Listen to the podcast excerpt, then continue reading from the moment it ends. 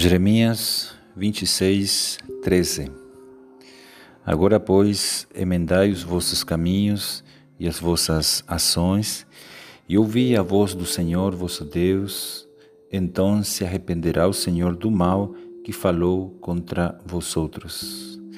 Nessa porção da palavra, gostaria de destacar três pontos. Primeiramente, arrependimento. Em segundo lugar, obediência. E em terceiro lugar, promessa divina.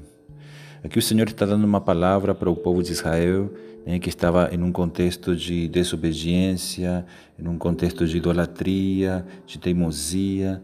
Deus manda seu profeta e fala essa palavra né, para os cidadãos de Jerusalém e fala o seguinte: emendai os vossos caminhos, emendai os vossos caminhos e as vossas ações.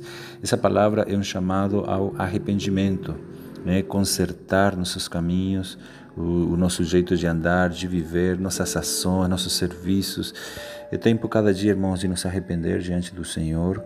Né? Esse é um ponto que nós devemos tocar hoje. Em segundo lugar, a questão da obediência né? Ouvir a voz do Senhor vosso Deus. Deus fala conosco para nos direcionar, para nos guiar, para nos abençoar, para nos confirmar. E Ele quer que a gente ouça a voz no sentido de atender a voz do Senhor, de obedecer aquilo que Ele está nos falando.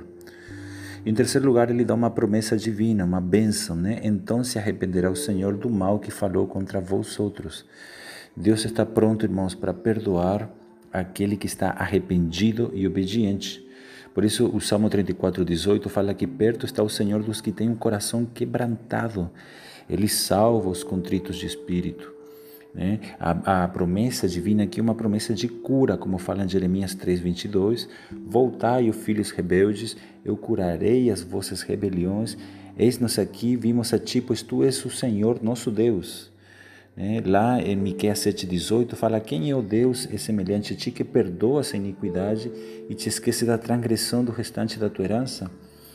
Irmãos, Deus está pronto para né, nos abençoar com cura, com misericórdia, com perdão, com alegria, com Espírito Santo.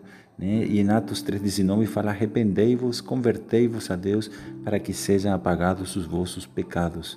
Deus quer apagar todos os nossos pecados, mas para isso é importante, primeiramente, arrepender-nos, obedecer à voz do Senhor né? e desfrutar então das promessas que Ele prometeu a todos aqueles que são quebrantados, têm um coração quebrantado pelo poder e a força do Espírito Santo. Amém? Que o Senhor possa abençoar nosso dia, né? nosso dia e venha assim os tempos de descanso na presença do Senhor. Jesus é o Senhor.